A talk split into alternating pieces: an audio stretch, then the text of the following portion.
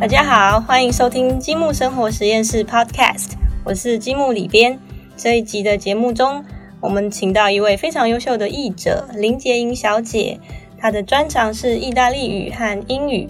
我们积木有好多和意大利相关的书籍和科普类的书籍，都是她执笔翻译的。今天我们要来聊一本书，也要聊聊意大利。好，请洁莹跟正在收听的大家打声招呼。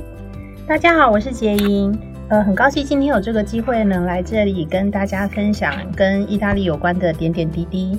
今天我们要跟大家分享的书叫做《如果你来佛罗伦斯》。嗯，我在想要怎么跟大家开始介绍这本书的时候啊，我想到的东西都有点暴露年纪，然后我就我就在一直在挣扎，说我到底要不要，我到底要不要用那些梗？然后杰莹刚才安慰我说，反正。佛罗伦斯本来就是一个非常非常古老的城市，所以要针对它去想出什么很现代的梗，的确是有一点困难。说不定也不全然是我年纪的关系这样。那这本书，嗯，的书名是《如果你来佛罗伦斯》，其实它讲整本书就是在讲佛罗伦斯这个城市。嗯，呃。那个不对不起，我又想到一个很旧的梗，就是以前有作家把佛罗伦斯翻成翡冷翠，那其实翡冷翠是比较符合它原本意大利发音的。杰英可以念看看给我们听吗？翡冷翠，所以其实翡冷翠的翻译是比较贴近它原文的发音，而且我觉得其实比较美。对啊，有一种翡翠中 就加一个冷字，对不起，我好冷哦，我的天哪！嗯，其实如果要我介绍这一本书呢，我会说它基本上你可以把把它当做是旅游书，可是它又不是我们想象中那种呃传统的 travel guide，它没有一张一张的地图，然后也没有很明确的一个一个的景点。然后他也不会告诉你什么非常方便的交通方式，总共呃工具性的东西大概都没有。但是他介绍佛罗伦斯的方式，会让你觉得这就是体验佛罗伦斯的方式。这样讲好了啦，就是呃，他是一个在地人的佛罗伦斯，那。这这个城市基本上你就是要徒步去感受它的美，所以你跟着他所讲的，几乎每一条路线都是走路，你可能要走很多很多的路。但其实它很小，所以很呃大部分地方都走路可以到。可是好多山丘哦，要爬很多小小的山。对呀，其实一方面也是，嗯，刚才我们在聊的就是说。它是一个很难介绍的城市，原因就是因为你必须人在那边体会，才会知道大家去过的人在说什么。所以，所以我们有一个很难介绍的城市，跟一个很难介绍的作者。那这本很呃非典型的旅游书，它的作者其实是一个厨师，不过他本人是以美食家自居。哦，那。我见过他本人，我觉得他长得有点像圣诞老公公，但是散发出一种老绅士的幽默感。他的餐厅呢是位在佛罗伦斯的文化活动核心地段。他有一个太太也很有趣哦，他的太太是喜剧演员，然后他们另外除了餐厅之外，还经营了一个小剧院。那个小剧院有点像是。呃，一个文化沙龙的地方，听说当地人其实还蛮，就是文化人士还蛮，就是风行进出他们的那个文化沙龙。白天可能就是一个你可以去读杂志、读报、坐下来静静享受那个空间的地方。那晚上那个方式其实，嗯，比较像我们的脱口秀吧，单人脱口秀，意式的脱口秀，嗯。所以其实就变成说是，我觉得是一个观光客比较难进去的地方了，都是当地人才会去那边活动。对，因为还有一个语言的隔阂嘛。不过当然就是食物的话，就另外一回事嘛。可是如果就它本身文艺沙龙的活动的话，还是一个比较局限在能够讲意大利的文，呃，意大利文的人才能够参加的东西啊。作者本身因为是土生土长的佛罗伦斯人，然后也非常的热爱佛罗伦斯。就是我们身为某一个城市的，我们可能不见得会很热爱那个城市，可是作者本人是真的很热爱他的城市。于是他就很希望说，不要只是圈内人，就是世界各地的人，可以透过这本他的，透过他介特殊的介绍方式去理解佛罗伦斯是什么样的一个城市。所以他就写这本书。其实这本书里面有非常非常多很漂亮的照片，就是如果大家有兴趣的话，真的应该就直接去书店翻翻看。我我觉得这样说好了，就是一，它是一本从在地人的眼光去介绍佛罗伦斯的书。那以一个观光客的角度来说，呃，我自己本身去佛罗伦斯应该有不下十次吧。可是，在读完这本书之后，它确实会让我想，就是按照他书里面提供的这些路线，一条一条去走。我觉得他的目的已经达到了，就是他要推广他自己热爱城市的这个目的，我觉得是非常做的非常好的。那他其实是用一种整个文章是用一种非常写意，甚至写意到有一点抽象的方式去串很多佛罗伦斯的大街小巷跟景色。那我记得那时候杰英在翻译的时候，其实是很痛苦的。因为这一位文青，我们后来称他为老文青大厨呢，他会会用很多就是在他脑海里面蹦出来的很抽象的文字去形容佛罗伦斯，然后杰英就经常会写信给我说，其实我觉得他这句话可以是这个意思，也可以是那个意思，那你觉得我们应该要翻成哪个意思？因为。呃，就是意大利人在讲话的时候，常常会有很多隐藏的意涵。那这本书我在读的时候，读完就有些地方我就觉得，嗯，它好像有一些不是字面上的意义，而是下头有有想要说的不一样的话，这样子。那为了这个，我还特地去跟我先生确认了这件事情，然后就说啊，他其实要讲的是这个，那你这样，你你这边这样子要怎么翻？我说，嗯，我可能要跟编辑 讨论一下。所以我记得杰英有一次就是快要崩溃的时候，他说：“我很想要把作者找来，然后把他的脑袋打开，看看他到底在想什么。”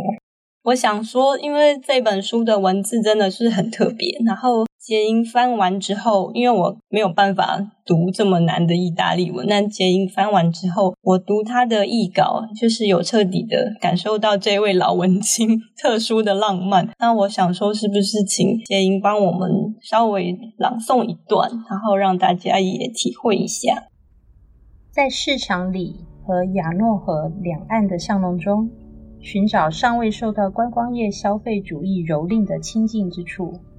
在街角转个弯，远离观光人潮。在白日，城市有九成以上的区域可以让你自在游憩；而到了晚上，整个城市都静待你的青睐。朝着高速公路佛罗伦斯南出口，就在紧邻佛罗伦斯市的第一个郊区，有一条天堂街。顺着走，就可以前往佛罗伦斯丘陵区游览，或者。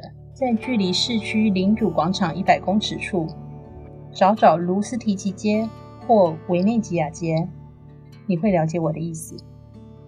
再不然，你也可以去位于市中心的地狱街，著名意大利诗人暨演员卡罗莫尼生前就住在这里。他是每个佛罗伦斯人都认识的俗世圣人。你该透过他的朋友群，也就是所有佛罗伦斯人的描述。来认识这个伟大的灵魂。我的餐厅齐布雷欧位于马奇街，离玛利亚卡西，也就是我的妻子所担任总监的研制剧场并不远，全都在圣安波罗修教堂附近。在马奇街的另一侧，有 Nancioni 家族经营的商店，专卖版画和罕见古地图。旁边门牌号码九号是 La Strucci 马赛克工坊，展示着一件件奇妙。迷人的马赛克作品。再往前走几步，到圣乔塞佩街，门牌号码五 R，在圣十字教堂旁边就是皮革学院。走进这些地方或其他工艺坊，能体会手工艺技术传承与佛罗伦斯热忱的真谛。你也会发现，只要带着真挚的笑容，几乎可以走进任何地方，问任何问题，所有人都会热情招待你，并展现所知。无论是古董商、金匠、表框师或二手店主等等，每个人都热爱自己的工作。就如阿莱格里街和阿尼欧洛街交叉口 Divina 披萨店的两位匠人艺术家，他们用老面做出来的披萨饼，绝对能让你感动万分，有宾至如归的感觉。我个人通常把披萨饼分成两大类，一类是披萨师傅做的，另一类是面包师傅做的。刚才提到的 Divina 是后者，披萨师傅做的披萨饼通常是圆形的，放入砖窑里以柴火直接烘烤。面包师傅做的披萨饼则是用高温面包烤箱烘烤，完全没有用到柴火，但能维持高温，将模具里的披萨饼烤热。两种披萨饼我都很喜欢，它们看似很像，其实很不一样，而且无法相比。杰英帮大家朗读的呢，其实就是整本书里面的一小段。那他整本书的文字大概就是像这样，你会觉得好像他没有给你很具体的旅游建议。但其实，在他形容一段小小的散步的过程中，已经介绍了很多的街道，哎，跟店家。事实上，我们刚才有讨论，就是假设你真的要把它用在自己的旅行上面呢，它是可以用的哟。就是拿出一张地图，然后就开始照着它这样子，就是一直接连叙述的路线，然后把它画在地图上面，然后照着他的建议。去实际走一遍，其实是可以呃完全体验到他说的事情。那 因为呢疫情的关系，所以我觉得这几年可能也很难办到。但是正是因为如此，我光是阅读的过程中就可以想象走在那个街道上的感觉了。因为他的文字其实真的还蛮浪漫的，就像我们刚才说他。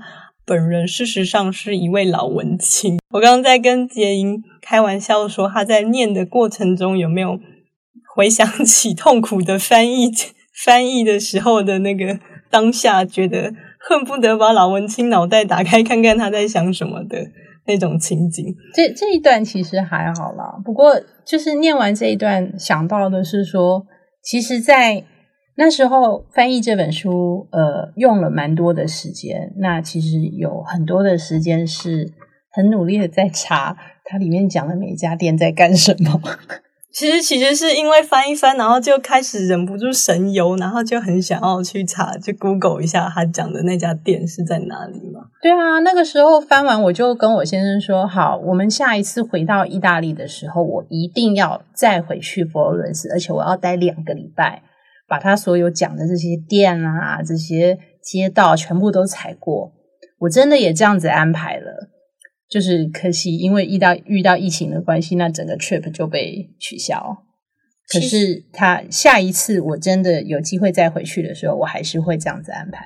像我们台湾一般的旅游团啊，讲到去佛罗伦斯这个地方旅游的话，可能就不外乎去亚诺河上面的老桥。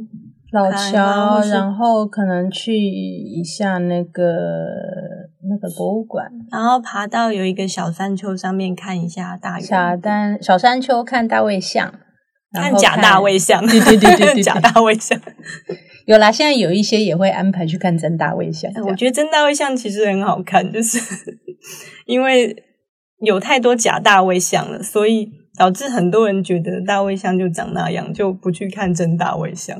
但我是觉得蛮值得差蛮多的，我我觉得那个视觉蛮震撼的。对，其实一定要如果有机会的话，一定不要满足于假大卫像这样。那因为佛罗伦斯真的是一个很小的地方，所以假设你自己去安排旅程的时候，很难在那边停留太久，因为你有可能会觉得啊，就是。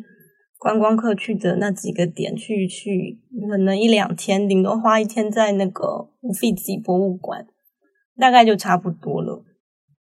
但是看这本书的时候，你会发现，天哪！他介绍的这一些路线，然后跟他甚至会告诉你说，你在这个街道上应该是在什么时间点出现是最好的。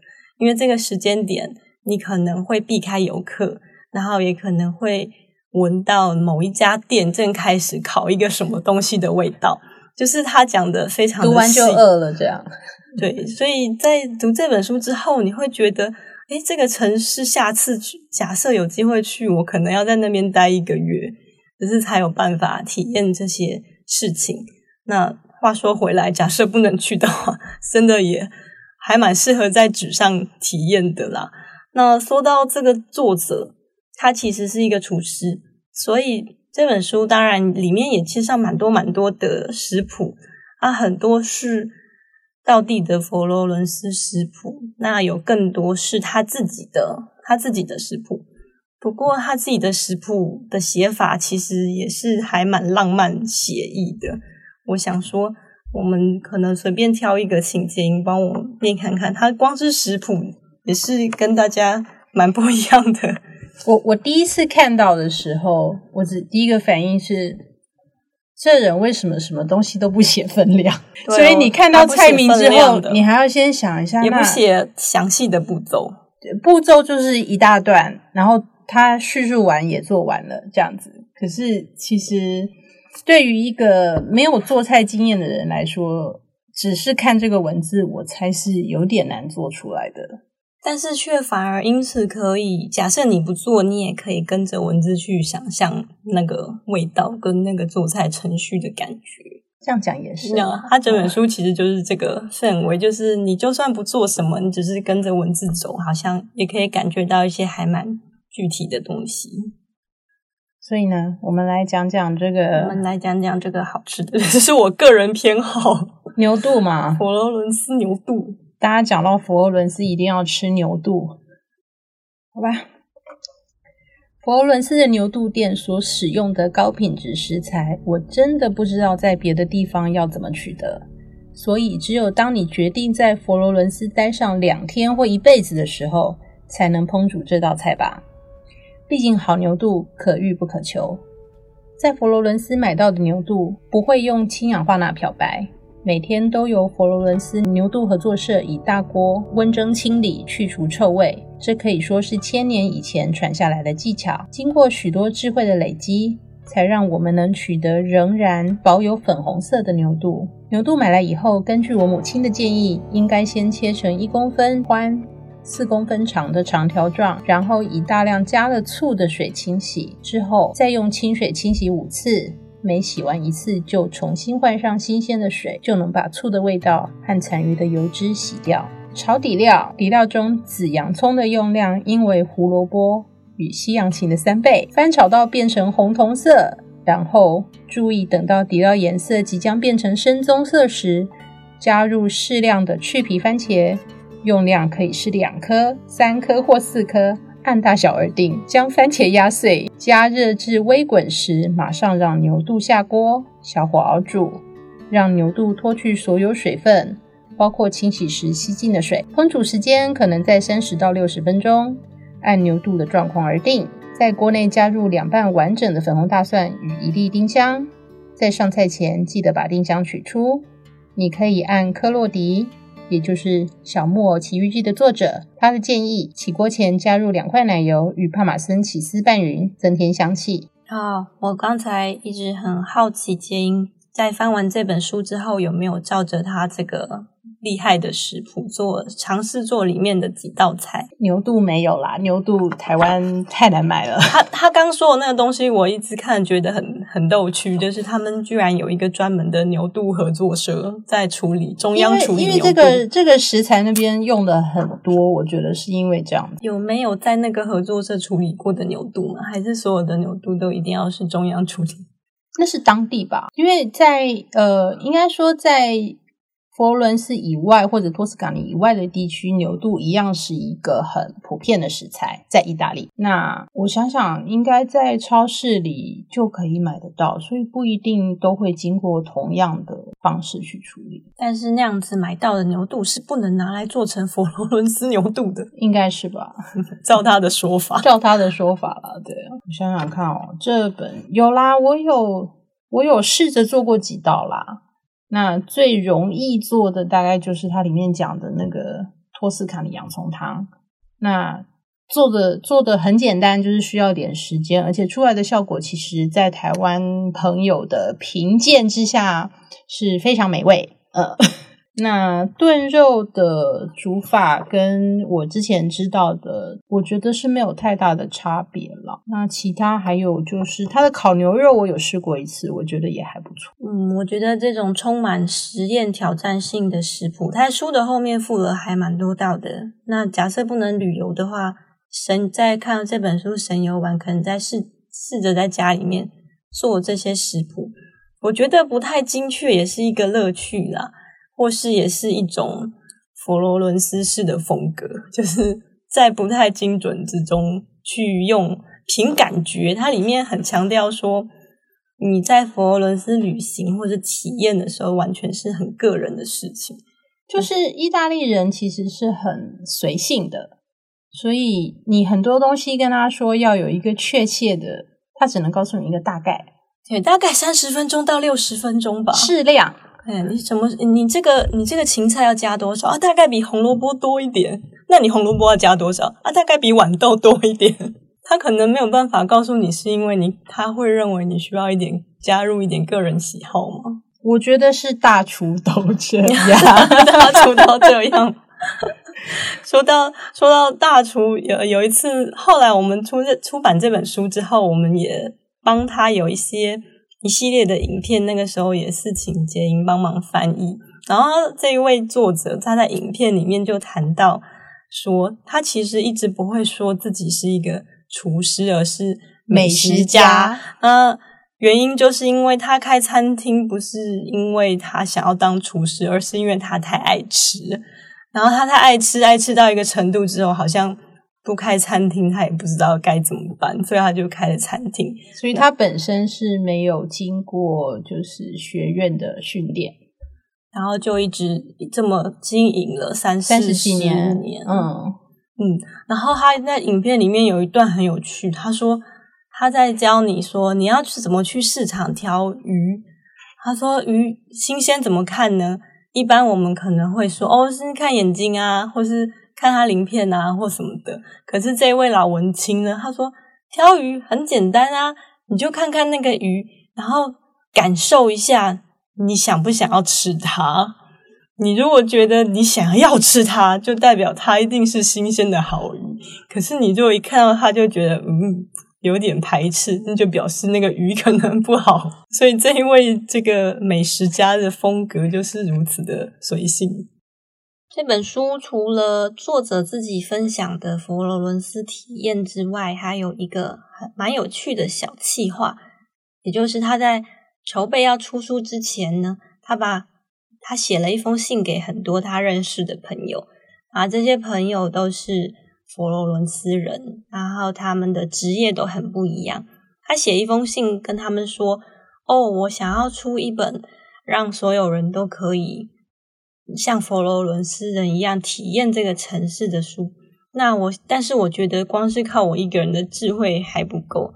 我想要跟各位请教说，就你们的观点来看，有什么路线是一定要去的呢？”于是他就收到了很多很多的回信。他每一个人都会把自己的秘密路径告诉他，那这些信也收录在这本书的最后面。对作者自己而言，他想要打破一般人去佛罗伦斯带着旅游指南的那种印象。他希望你不要带这本书去那边旅游，而是在读完这本书，但是把它放在床旁边，每天读读它，然后神游。那是在 灵魂中体验之后，或许哪一天你有机会真的去到佛罗伦斯的时候，你已经知道要怎么在这个城市里面散步，然后或是要去看哪些东西了。那到了那个时候呢，可能作者就会认证你是一个真正的 佛罗伦斯人。那这大概是这本书希望带给大家的体验。那。最后，杰英还有没有想要一些跟读者分享的东西呢？这样讲好了，我觉得这本书呢，它就是一个你平常读的时候，就是让你神游佛罗伦斯。那你如果有机会去的时候，就是帮助你能够在佛罗伦斯居游的一本好书。那我觉得还蛮推荐给大家。那今天很开心跟杰颖一起分享这本，其实我很希望大家实际的看到它，就是我们在透过广播实在很难形容的一本书。那它的书名叫做《如果你来佛罗伦斯》，所以希望大家有机会，如果无法去佛罗伦斯，可以有机会去书店看看它。那今天节目就到这边，谢谢收听今天的积木生活实验室。